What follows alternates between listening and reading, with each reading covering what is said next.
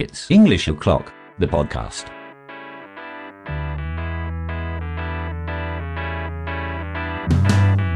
I am walking down the street, thinking the Lord has still got my feet. Bonjour et bienvenue. J'espère que vous êtes installé confortablement, que vous avez a nice cup of tea in your hands et que vous avez choisi votre favorite spot pour écouter ce podcast.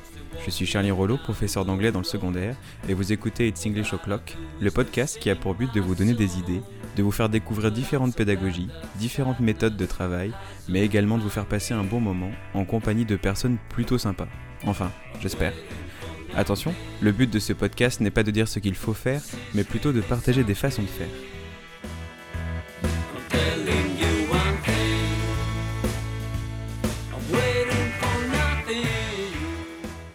Bonjour à tous et bienvenue dans ce nouvel épisode. Aujourd'hui, j'invite Pascal Bouvet. Bonjour Pascal. Bonjour Charlie.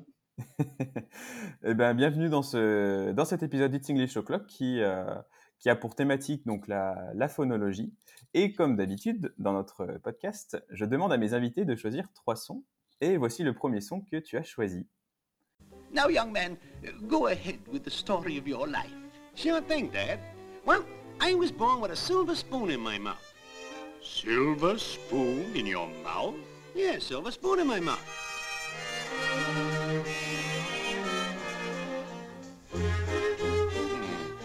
Proceed. Then I seemed to grow up overnight.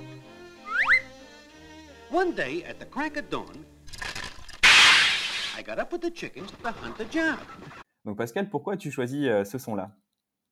Alors, ce, ce son-là, c'est euh, c'est en fait un extrait de, de- d'un dessin animé, un Tex Avery de 1954 qui s'appelle Symphony in Slang. Et euh, il se trouve que c'est un des, euh, des dessins animés que je regardais quand j'étais petit. Mon père avait enregistré des Tex Avery sur, euh, sur des vieilles VHS, comme on faisait à l'époque. Et, et en fait, je me demandais dans quelle mesure le, le- le- mon exposition à ce type de dessin animé en anglais ont pu faciliter mon apprentissage justement de cette langue. Euh, parce que finalement, l'anglais est arrivé. euh, euh, j'ai enfin, commencé à, à m'intéresser vraiment à l'anglais, non pas au collège, contrairement à beaucoup de, de, de collègues d'anglais, mais plutôt au lycée. Donc je me demandais que- dans quelle mesure euh, l'exposition euh, euh, à la- à l'anglais aussitôt a pu, a pu m'aider plus tard. Donc ça pose la question évidemment de la précocité de, de la phonologie et, et à quel moment on Mm. doit être exposé en fait à la langue. Euh, Voici le deuxième son que tu as choisi. Are y'all tired of hamburgers? baguette, coq au vin, champagne, croissant, éclair au chocolat. Spicy chicken curry, dum biryani, hot samosas, paneer butter masala, and naan. Spätzle, Käsekuchen, Sauerkraut, Brezeln, Weißwürstchen. 包子、饺子、馄饨、 蛋卷儿、北京烤鸭。 Hungry? Come to the International Street Food Bazaar. On Saturday, February the 21st, from 4 to 7 p.m. in the sub ballrooms at MSU. Don't miss it! Alors, pourquoi ce son-là, Pascal Alors, le deuxième son, il est, il- c'est c'est aussi, je l'ai choisi toujours en lien avec, euh, avec la question de la phonologie. Euh, après, euh, après la licence, ma licence d'anglais, je suis parti euh, un an aux États-Unis, à Montana State University, euh, dans le Montana, donc dans les Rocheuses, pendant neuf mois, euh, dans une petite ville qui s'appelle Bozeman. Et c'est donc une toute petite, euh, c'est une petite université euh, d'État, mais euh, où il y avait énormément de nationalités qui se brassaient. Et euh, tous les ans, en fait, l'université organisait un- une sorte de foire culinaire où les, euh, les, les étudiants internationaux devaient euh, préparer des plats euh, typiques de leur pays. Et Mhm. les habitants de Bozeman étaient invités à cette foire. Et donc, il fallait prévenir, euh, euh, comment dire, euh, informer la population de cette ville de, de l'existence de cette foire. Et donc, il avait été décidé euh, de- de- d'enregistrer une, une publicité qui serait diffusée sur, sur la radio locale. Et, euh, je travaillais à l'époque, euh, euh, cette année-là, au Bureau des relations internationales de, de- cette université. Et donc, assez naturellement, on m'avait demandé de, participer à la publicité. Et donc, je m'étais appliqué, on m'avait donné le script à l'avance. Et donc, j'avais l'intention de montrer mes compétences en anglais. Et je m'étais vraiment entraîné et on a fait une petite répétition avant les enregistrements. Et finalement, les organisatrices m'ont dit, mais en fait, on a un petit problème, c'est que on, ne va pas savoir que tu es français. Et je me suis dit, mais. donc là, c'était un petit peu le paradoxe. J'étais dans une autre dimension parce que finalement, d'un côté, on venait de me faire le, compliment ultime quand on est angliciste. Et d'un autre côté, on me demandait de, de, de, de faire semblant d'être français en parlant anglais. Et je me suis rendu compte que c'était assez difficile. Et donc, cette anecdote-là, c'est simplement parce que je, m'interroge sur la compétence phonologique.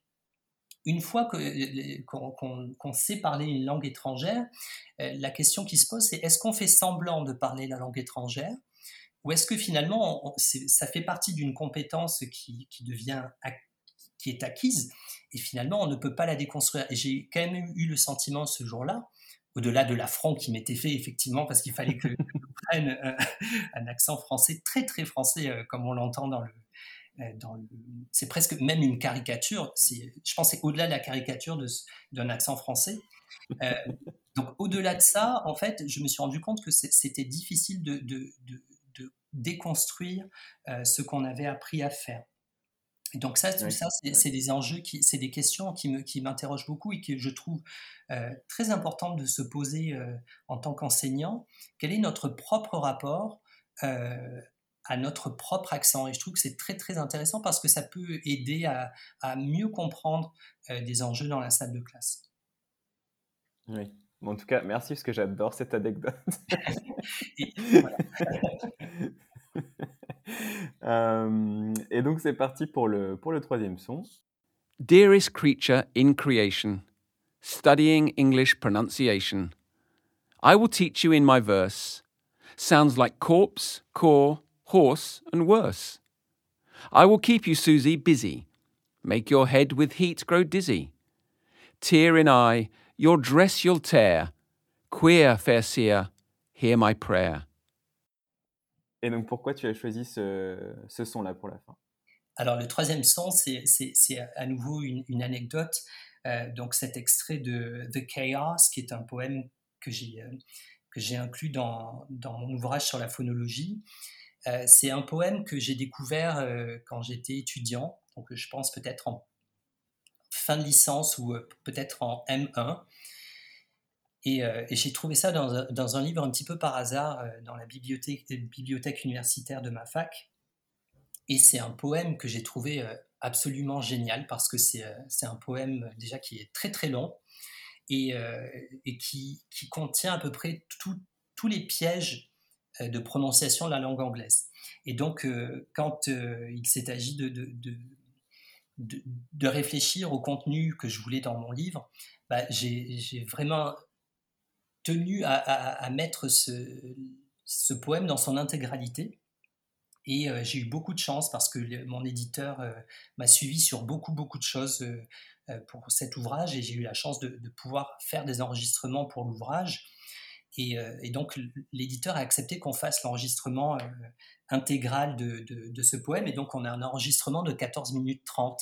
Et l'anecdote, elle est surtout sur les enregistrements en studio, où le comédien qu'on avait, euh, qui est britannique, donc, euh, que je salue, qui s'appelle Kester, a eu énormément de peine à enregistrer ces 14 minutes 30 parce que justement tous les pièges étaient là et que donc lui il avait le script et il tombait dans quasiment tous les pièges que je devais l'interrompre quasiment à chaque vers ce qui était euh, un petit peu paradoxal mais très rassurant aussi sur, sur le fait que ce poème là n'est pas difficile que pour euh, pour des étrangers, mais il est également difficile pour, euh, pour les natifs. Et donc, c'était une anecdote euh, dont je voulais parler. Il, y a, il, y a, quelque chose d'assez rigolo parce que j'ai l'impression que ce poème revient très souvent sur les réseaux sociaux. il est souvent, on le, on le, voit souvent revenir comme, un, comme, un, comme quelque chose de, Ouais, c'est ça, il y a ce côté un petit peu rigolo de la langue et euh, les, les natifs en rigolent aussi beaucoup. Comme tu dis, il y a, il y a un côté euh, qui est assez euh, euh, rassurant pour nous parce qu'on se dit, eh ben, en effet, pour les natifs, c'est c'est compliqué. Euh, et pour nous, il y a un petit peu ce défi, on se dit, il y a, on a envie de réussir, on a envie aussi de, de, de savoir tout dire. Euh, Bon, les 14 minutes, peut-être pas, mais euh, on se prend en jeu en tout cas. Et il y a un petit peu, euh, ouais, il y a un petit côté ludique et. ouais. Bah, alors là, l'extrait dans le dans le dans, dans l'ouvrage, je l'ai mis pour euh, justement les anglicistes qui sont passionnés par la, par la phonologie. Euh, en classe, évidemment, on va pas faire le poème dans son intégralité, ça présenterait ah bon? Euh, mais euh, on peut, je l'ai fait, je crois, je l'ai fait. Alors, je crois que je l'ai fait avec une classe de troisième, peut-être une vingtaine de vers. Et c'était même les élèves ont perçu le, le côté un petit peu défi Hmm. qui leur a plu. Euh, et donc, on peut le- de manière très condensée le, le travailler en classe. Ouais. Donc t'as pas laissé de bloopers à la fin du de l'audio, quoi. Non. ok. Ni de jurons euh, pour toutes les fois. Ouais, je me doute. ok. Bon bah merci beaucoup pour cette euh, pour cette ouverture. On va commencer avec euh, une définition.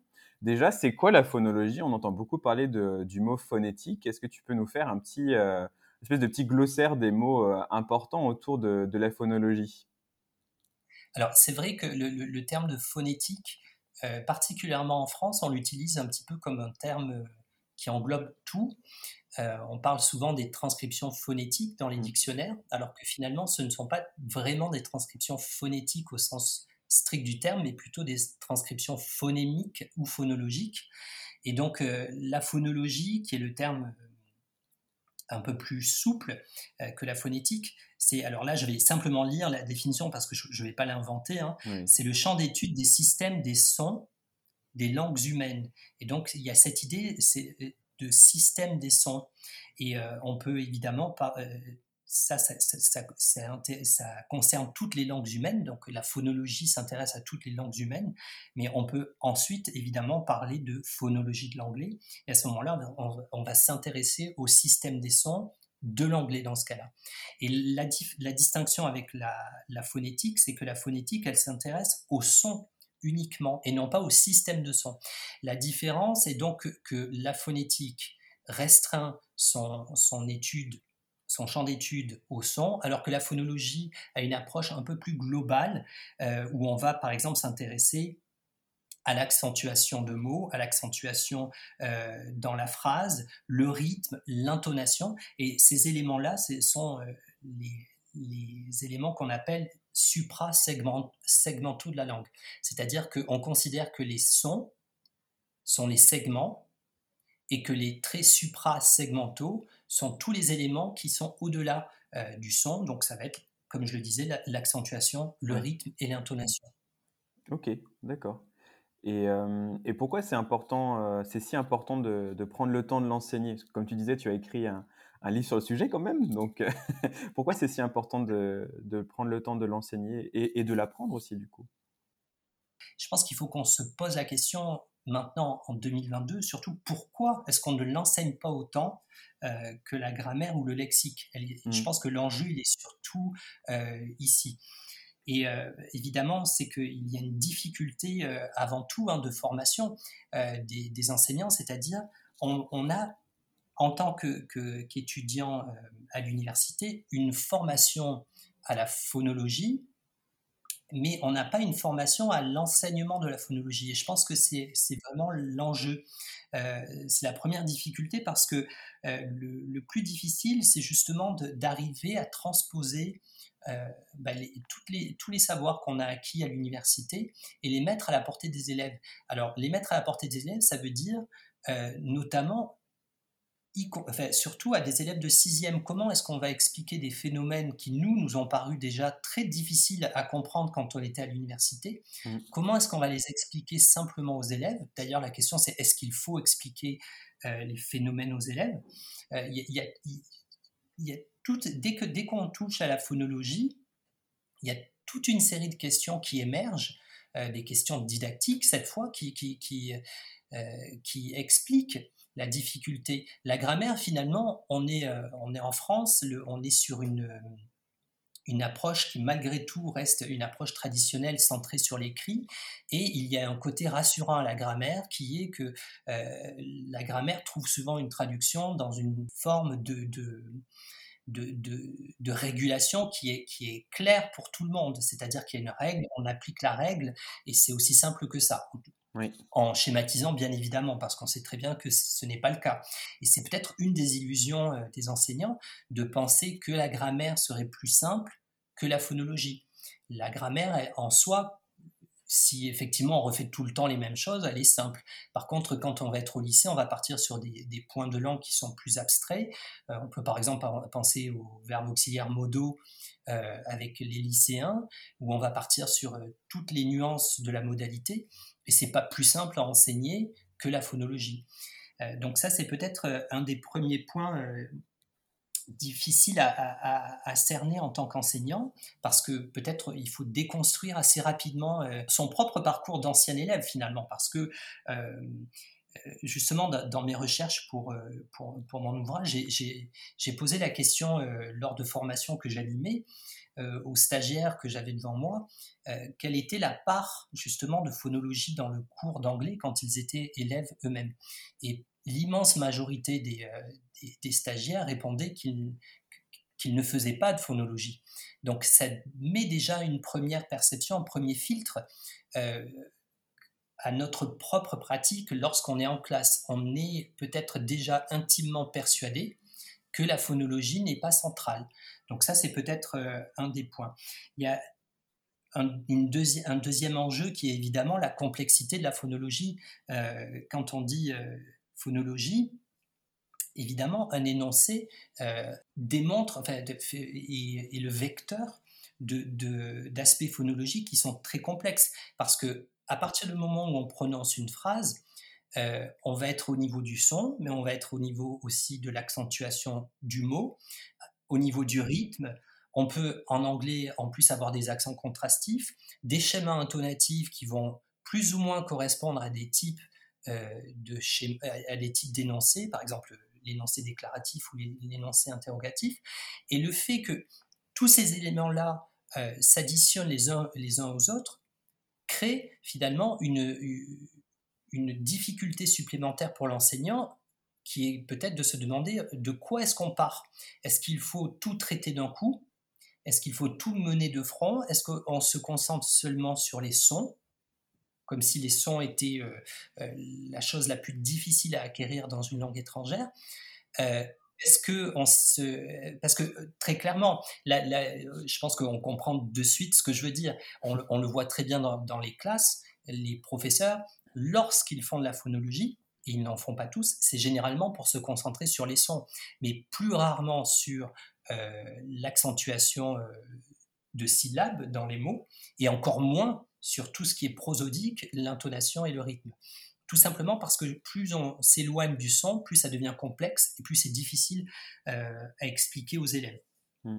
Et peut-être un troisième facteur, euh, le troisième facteur, c'est que non seulement il y a tous ces éléments-là qui sont difficiles à, mener de front et à enseigner de front et à produire euh, tous ensemble lorsqu'on est élève, il y a la difficulté aussi à produire un énoncé en langue étrangère parce que il y a plusieurs étapes au processus d'énonciation. On a d'abord une organisation des idées, le choix des idées. Avant de parler, il faut savoir ce qu'on va dire. Et donc, on est déjà en train de rassembler ces idées. Ensuite euh, vient la phase de sélection des mots, c'est-à-dire le lexique, qu'est-ce que je veux exprimer, comment je vais l'exprimer, avec quelle nuance est-ce que je vais l'exprimer. Une fois que, ces éléments-là euh, commencent à s'organiser dans la tête, et tout ça ça, vient, ça vient évidemment très spontanément. En tout cas, euh, plus on avance dans sa vie, plus on se rend compte qu'on a moins à réfléchir euh, pour organiser ses idées, mais Imaginez l'élève de sixième qui en est à ses balbutiements aussi de, la prise de parole. Il construit sa parole de manière réfléchie. Et donc après cette phase de sélection du, lexique, il va y avoir l'organisation des mots en une phrase, donc c'est-à-dire la syntaxe, et en bout de course, c'est-à-dire le moment où l'élève ouvre la bouche, il va y avoir en plus la phonologie. Donc ce qui explique que la phonologie arrive en dernier. Et c'est aussi ce qui explique que la phonologie est ce qui pâtit le plus euh, de la production orale. Euh, pour s'en convaincre, en fait, il suffit parfois, euh, même souvent, hein, lorsque l'élève a pris la parole, si on se rend compte que la, phonologie est fautive, on peut, dans, une, sorte, une sorte de dialogue avec l'élève, le faire répéter comme si on n'avait pas compris.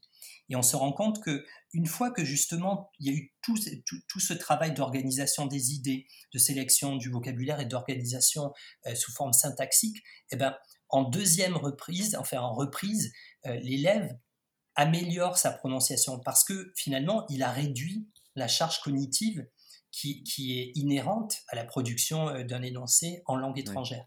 Donc il y a tous ces paramètres-là qui font que on a du mal à organiser des activités où tout le monde va être à l'aise, c'est-à-dire à la fois le professeur qui va se sentir suffisamment à l'aise pour enseigner la phonologie et l'élève qui va aussi se percevoir compétent euh, dans la phonologie. Et c'est peut-être ce qui explique que la phonologie est laissée plus ou moins de côté à des degrés divers, bien évidemment, selon les, classes. Hein. Mais c'est peut-être ce qui explique que la phonologie est mise de côté. Et donc, je n'ai pas perdu de vue la, question qui était pourquoi est-ce important de prendre le temps de l'enseigner? Bah, Justement, parce qu'il faut contrebalancer cette difficulté et qu'il n'y a pas d'énoncé, il n'y a pas de message sans phonologie. Parce qu'on aura beau savoir euh, maîtriser la grammaire, on aura beau savoir ces verbes irréguliers, on aura beau avoir appris euh, des, listes de vocabulaire, s'il n'y a pas cette phase-là où on se confronte à la difficulté de la production orale, bah, finalement, on ne sait pas communiquer en langue étrangère. Et donc, ce travail, c'est un travail de longue haleine, bien évidemment. C'est un travail qui, qui, est modeste au départ, avec les, élèves de sixième en particulier. Mais petit à petit, on va construire. Et donc, c'est en ça que le travail sur la phonologie, c'est un travail important qui n'est pas moins important que celui sur le lexique, et encore bien évidemment pas moins important que sur la grammaire. Oui. Alors justement, tu as, tu as fait quand même beaucoup de parallèles avec la grammaire. Euh, tu as parlé de l'étude des sons, tu as parlé de la prosodie, du rythme. Et je pense qu'en effet, on a. Alors je dis on, je pense que je vais, je vais, je vais dire le on qui représente euh, une bonne majorité d'enseignants, mais parfois on ne sait pas comment euh, escalader cette montagne et donc ma, question est vraiment la suivante est-ce que c'est possible, alors à partir du CECRL ou à partir d'autres outils, de, créer une progression Parce que je pense que c'est ça qui nous manque puisqu'on ne sait pas comment prendre cette, cette montagne, comment l'escalader, de créer une progression sur les niveaux. Donc c'est-à-dire, ben voilà, on commence en primaire jusqu'à la terminale. Sur quoi on peut se baser? Est-ce que on doit faire quelque chose de circulaire? Est-ce qu'on voilà, comment on, peut faire pour bah, établir une, ce qui serait une progression sur, sur plusieurs années en fait? Puisqu'on le fait, on, le fait déjà en grammaire, on le fait déjà en lexique aussi. pour le lexique, on fait aussi, fait des choix aussi dans le lexique qu'on va donner aux élèves. Donc pour la phonétique ou pour la phonologie, c'est pareil au final. Tout à fait. Euh, la, question, en fait, elle, me fait penser à aussi une des raisons euh, qui, qui une des raisons qui m'ont convaincu que, je voulais faire cet ouvrage sur la phonologie, c'est que lorsque sont parus les, programmes euh, des cycles 2, 3 et 4 euh, en 2015, euh, avec certains collègues, on a regardé évidemment les programmes. Et, j'ai une collègue, pourtant formatrice, qui, m'a dit bah, il n'y a plus de phonologie dans les programmes d'enseignement. Et c'est vrai qu'on peut avoir l'illusion qu'il euh, n'y a, plus de phonologie dans les programmes d'enseignement maintenant qu'on est passé à des programmes d'enseignement interlangues, où finalement on ne peut pas détailler, euh, euh, si on pense en particulier aux programmes des cycles 3 et 4, qui, qui, sont donc à cheval sur l'école primaire pour le cycle 3 et, et uniquement au collège euh, sur... Euh, donc, euh, pardon, je me reprends. cycle 3 à cheval sur l'école primaire et le collège, et le cycle 4 uniquement sur le collège, finalement, on n'a pas de guidage très précis sur ce qu'il faut faire en phonologie. Et donc, on peut avoir cette illusion que finalement, bah, la phonologie, ça donne l'impression, hein, je, dis bien que c'est une impression, que, bah, peut-être la phonologie, elle est moins importante. Alors que quand on, regarde un petit peu les, ressources d'accompagnement qui ont été produites euh, dans le sillage justement des programmes d'enseignement de 2015, bah, on voit que la phonologie, elle est très, présente. Alors, ces ressources d'accompagnement, elles sont euh, sur, sur EduSchool et euh, elles, elles, sont ciblées pour l'anglais. Il y en a eu évidemment pour pour les autres langues vivantes. Mais quand on prend euh, l'ensemble de ces, euh, de, ces, de ces ressources d'accompagnement, finalement, on voit très bien une progression, on voit très bien une sorte de complexité qui s'organise euh, du cycle 2 au cycle 4. Et donc ça, ça peut être un élément justement de, de, un élément qui permet qui permet de, de, de, construire une progression. Alors, tu, tu, parlais du CECRL. Le CECRL, il est euh, intéressant en ce qu'il va permettre plutôt de, pas tant d'organiser euh, le, le, le, contenu que, que, d'avoir des objectifs clairs. C'est-à-dire que le, le, focus, il est en train de changer, il a changé. Euh, dans, le, CECRL, quand on s'intéresse à la phonologie, par exemple en 2001, euh, dans le CECRL, bah, et ça ce sont les, rédacteurs eux-mêmes du CECRL qui, en ont parlé en 2018 avec le, volume complémentaire du, CECRL, mais la, critique qu'ils ont émise sur le, CECRL de 2001, c'est que finalement, dans l'échelle de, maîtrise du système phonologique, bah, la tranche la plus haute, qui était C2, prenait finalement le, locuteur natif comme modèle. Et ça, c'est, ça a changé euh, dans les nouvelles grilles du volume complémentaire. C'est que on s'éloigne de la perception que en haut de l'échelle il y a le natif, parce que, parce que la recherche démontre que l'immense majorité des apprenants d'une langue étrangère, et je dis bien l'immense majorité, euh, n'atteint jamais ce niveau-là. Même, même en, étant des personnes qui, euh, qui, savent très très bien communiquer en langue étrangère, on se rend compte qu'elles n'atteignent jamais ce degré d'authenticité de, euh, qui, qui, est finalement idéalisé. Mais quand on quand on y réfléchit, c'est également un des points qu'il faut prendre en compte en tant qu'enseignant parce que euh, si on a cette illusion que ce qui est bon en phonologie, c'est uniquement l'authenticité et qu'on n'a pas une échelle, euh, une échelle de, de, gradation des attentes finalement, ça veut dire que en classe de sixième, l'élève, s'il n'a pas une prononciation parfaite, bah, il n'a pas atteint l'objectif. Et ça voudrait dire qu'en classe de terminale, l'élève qui n'a pas atteint euh, cet idéal également d'authenticité, bah, il, n'a pas réussi. Ce qui est intéressant, euh, et, peut-être que justement, je pense que les, peut-être, et là c'est une hypothèse, hein, j'ai absolument pas d'informations sur ça, mais dès 2015, dans les nouveaux programmes d'enseignement, et je crois que c'est au cycle 4 que c'est mentionné, il est dit explicitement que le locuteur natif n'est plus euh, la norme que l'on vise, la norme que l'on vise, c'est l'intelligibilité. Et ça, ça fait grincer certaines dents parce que certains professeurs disent que finalement on sacrifie totalement euh, euh, bah, finalement l'exigence, l'exigence qu'il peut y avoir à apprendre une, langue étrangère, alors que je pense simplement, c'est simplement changer le focus. L'intelligibilité, c'est un objectif réaliste, c'est un objectif qui est mmh. fondé fondée sur la communication et qui est le cœur même de l'apprentissage d'une langue vivante étrangère. Tous les élèves ne vont pas s'orienter vers des, des, études d'anglicistes et ne vont pas enseigner la phonologie plus tard. Enfin, je veux dire, ne vont pas enseigner l'anglais. Donc, tout le monde n'a pas besoin d'atteindre un degré de maîtrise phonologique euh, qui soit développé au point d'être capable de l'enseigner. Et donc, ça veut dire que ça change le focus. Et sur les attentes, euh, on va devoir partir sur des, sur des attentes réalistes. Et cette nouvelle, cette nouvelle échelle euh, du CECRL, elle peut servir par exemple euh, pour évaluer les élèves, c'est-à-dire que on va se fixer des objectifs qui sont réalistes dès la classe de, de, de, sixième. Et donc si on vise par exemple un niveau A2 en sixième, euh, je dis bien viser, pas forcément atteindre, eh ben, dans cette échelle, par exemple, de, la compétence phonologique du volume complémentaire, on va lire par exemple la prononciation est en général suffisamment claire pour être comprise. Et là, on voit bien qu'on s'éloigne totalement de cet idéal qui est abstrait, qui n'existe pas et qui n'a jamais existé lorsqu'on apprend une langue étrangère. Alors pour la, gradation, parce que à nouveau j'ai pas oublié la question que tu posais, qui est graduer finalement les activités.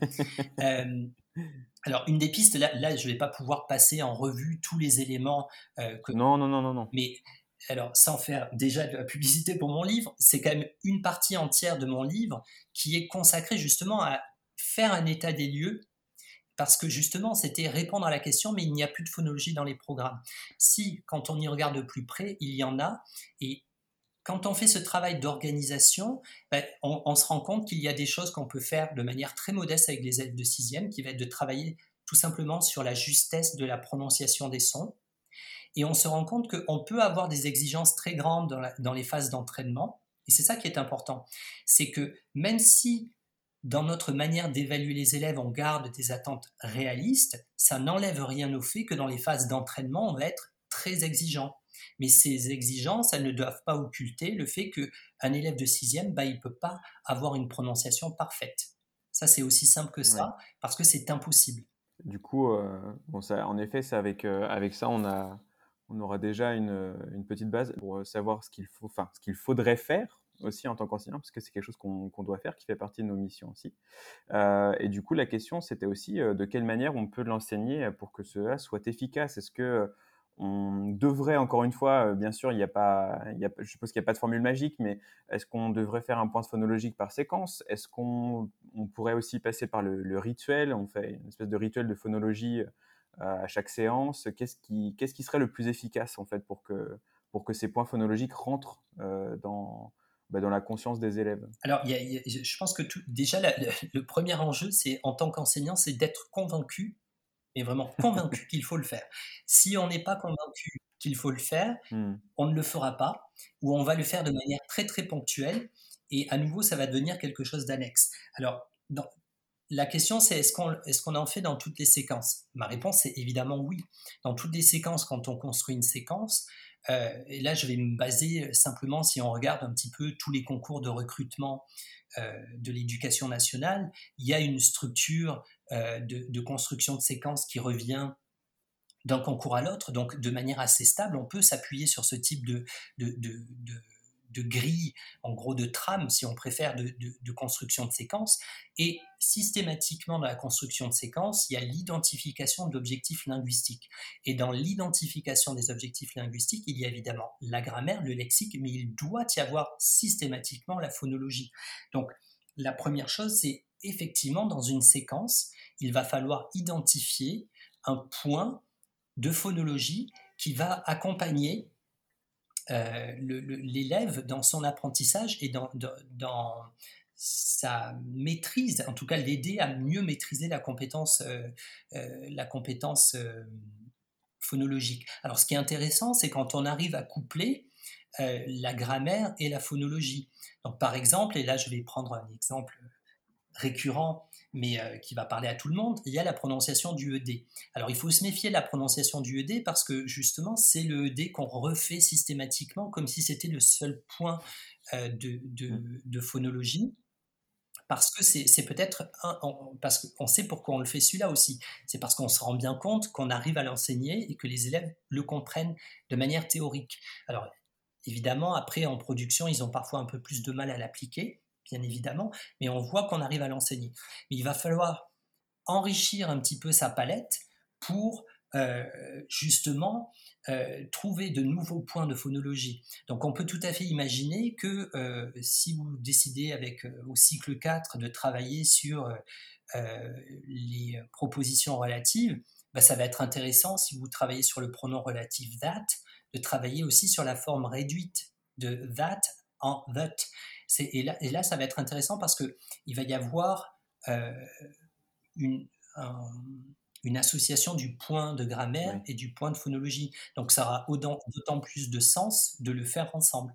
Parce que, à nouveau, apprendre euh, le, le pronom relatif that, si on ne l'apprend pas avec sa forme réduite, qui est pourtant la forme la plus utilisée dans la langue anglaise, ben, finalement on passe à côté de l'enjeu qui est que peut-être les élèves ne, reconnaîtront peut-être même pas euh, le pronom relatif that réduit dans un enregistrement audio.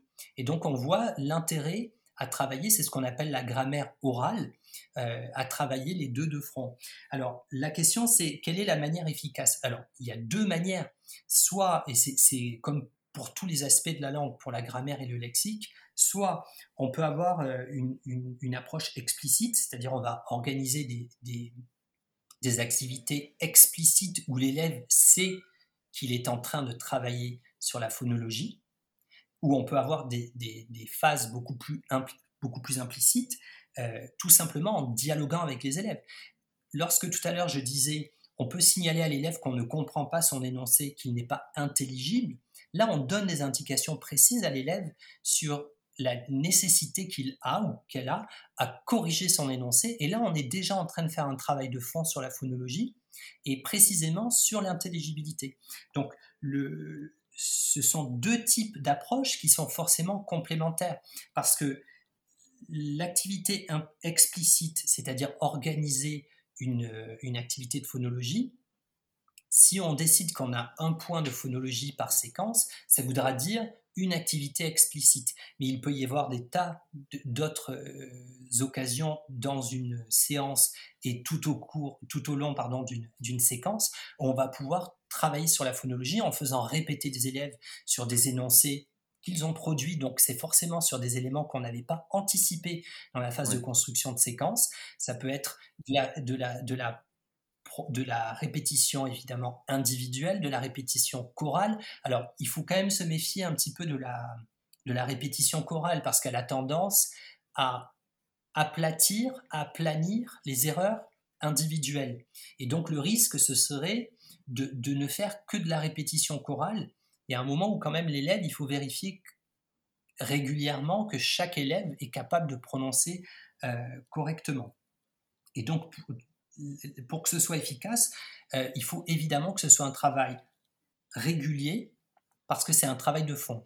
Et c'est le seul moyen que, que, que, que, que le travail phonologique porte ses fruits, ce travail de longue haleine. Donc là, tu nous donnais quand même plusieurs pistes. Euh, donc en effet, le côté euh, où il ne faut pas le travailler de manière euh, très ponctuelle comme le ED. C'est vrai que j'ai rigolé parce que vraiment, je pense qu'en effet, on en avait discuté, mais c'est, un point qui est, euh, qui est abordé bien plus que les autres. Et euh, donc, tu nous conseilles de parfois mettre en parallèle les points grammaticaux et les points phonéticaux. Donc, par exemple, si on voit, je ne sais pas, la forme interrogative, tu nous conseilles de faire peut-être le schéma intonatif de la question. Si on fait, euh, si on fait du BPCNG, euh, du présent continu, on peut faire la nasale vélaire, etc., etc., Exactement. C'est-à-dire que beaucoup de professeurs se sentent dépourvus, peut-être parce que justement, on a moins de réflexes sur la phonologie, mais il suffit de regarder euh, la, phonologie, elle n'existe pas en soi-même. On, on, part toujours d'un support qui est le mot ou la phrase. Donc il, suffit de regarder ce qu'on fait en lexique pour par exemple se dire ah bah tiens là je me rends compte que je fais euh, euh, toute une séquence sur une thématique donnée et que la plupart des mots de cette séquence, je me rends compte que bah, un certain nombre de, ces mots se terminent par le suffixe shun, T-I-O-N. Bah, est-ce que sur ça, je peux pas faire tout un point euh, sur l'accentuation? Alors évidemment, on va euh, toujours cette idée de, gradation de la difficulté. Si on est avec des collégiens en classe de sixième, bah, ils peuvent très bien travailler sur le rythme et on va se contenter simplement de dire bah, que le suffixe shan impose que ce soit la syllabe qui précède qui, soit accentuée. Et, on en reste là. Et plus on va avancer au lycée, par exemple, on va pouvoir basculer sur euh, quelque chose d'un peu plus euh, technique, par exemple, qui va être la règle du ion. Et là, là, on va partir sur quelque chose qui est plus exigeant. On peut donner la règle, cette fameuse règle qui, on a l'impression que c'est une règle mathématique euh, lorsqu'on la lit, mais qui donne la, règle qui s'applique à tous les mots dans lesquels on a des, terminaisons qui relèvent de la règle du ion. Ben, ça, on peut le faire au lycée, par exemple. Et donc, on a bien toute cette gradation qui n'est pas déconnectée de ce qu'on fait dans le, dans le cours, euh, enfin, je veux dire, dans la, thématiquement dans la séquence, euh, il n'y a pas de raison que ce soit déconnecté. Mm. La phonologie n'est pas moins au service du sens et de la communication que la grammaire et le lexique.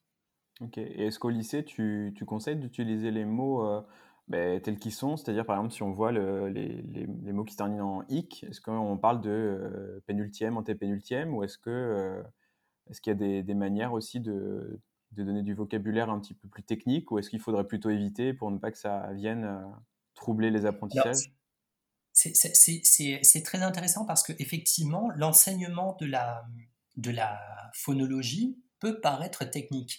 Quand on regarde un petit peu la métalangue de, de la grammaire, je, je, je suis vraiment pas persuadé que la métalangue euh, de, de grammaire soit plus accessible pour les élèves que la métalangue de phonologie. À partir du moment où on explique aux élèves, là je sais que j'enfonce des portes ouvertes, hein, mais euh, à partir du moment où on explique aux élèves ce que veulent dire les termes, bah, ils les comprennent.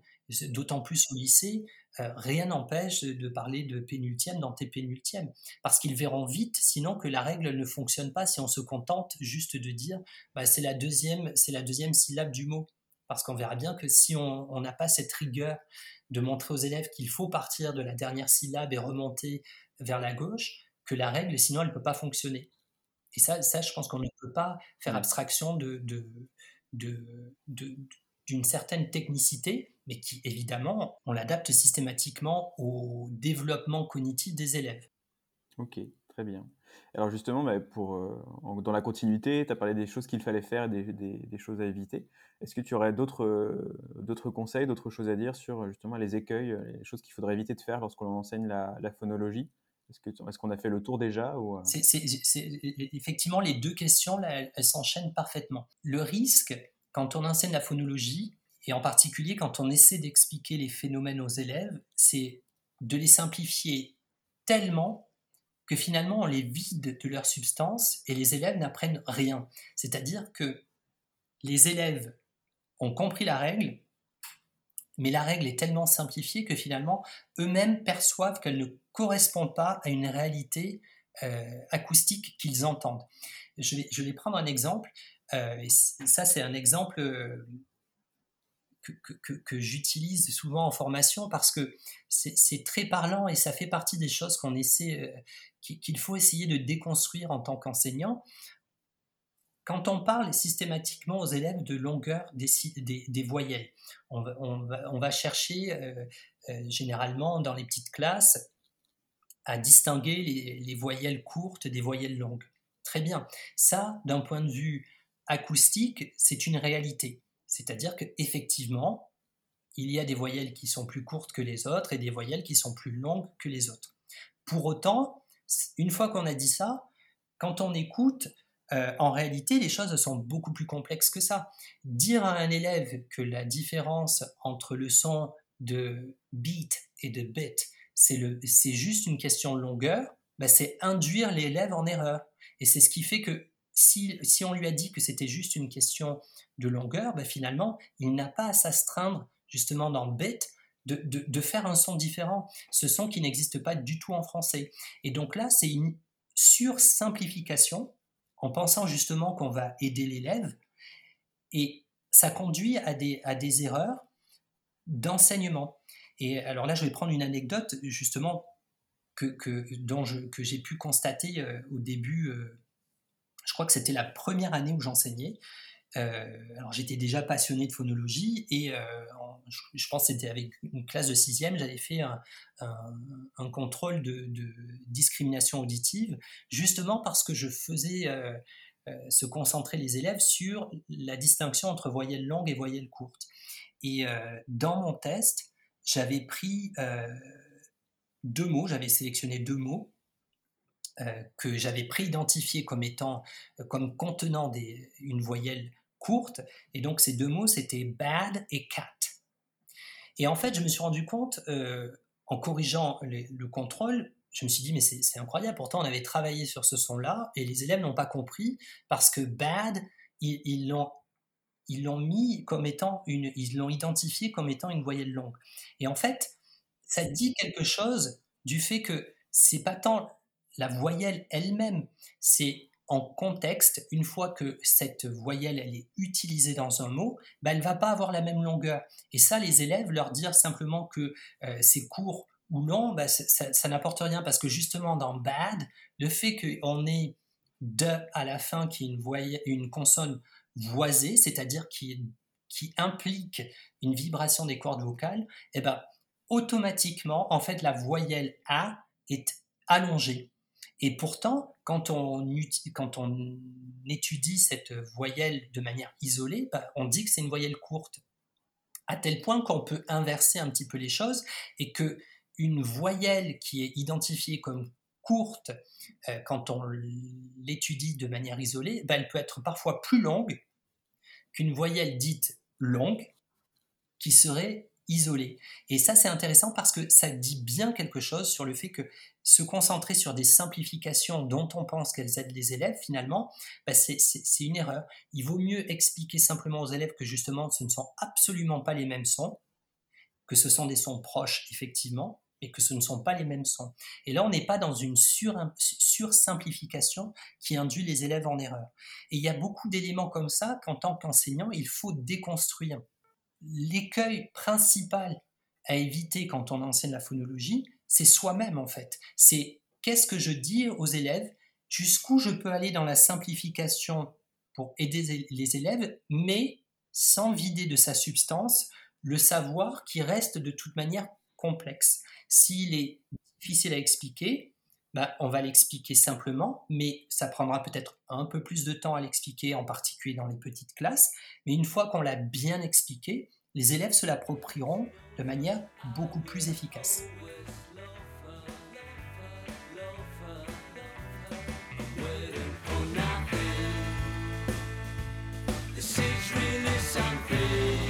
Je vous remercie d'avoir écouté l'épisode 9 partie 1 consacré à la phonologie côté théorie jusqu'au bout. Rendez-vous à la partie 2 pour en apprendre plus sur la pratique en classe. Tata hein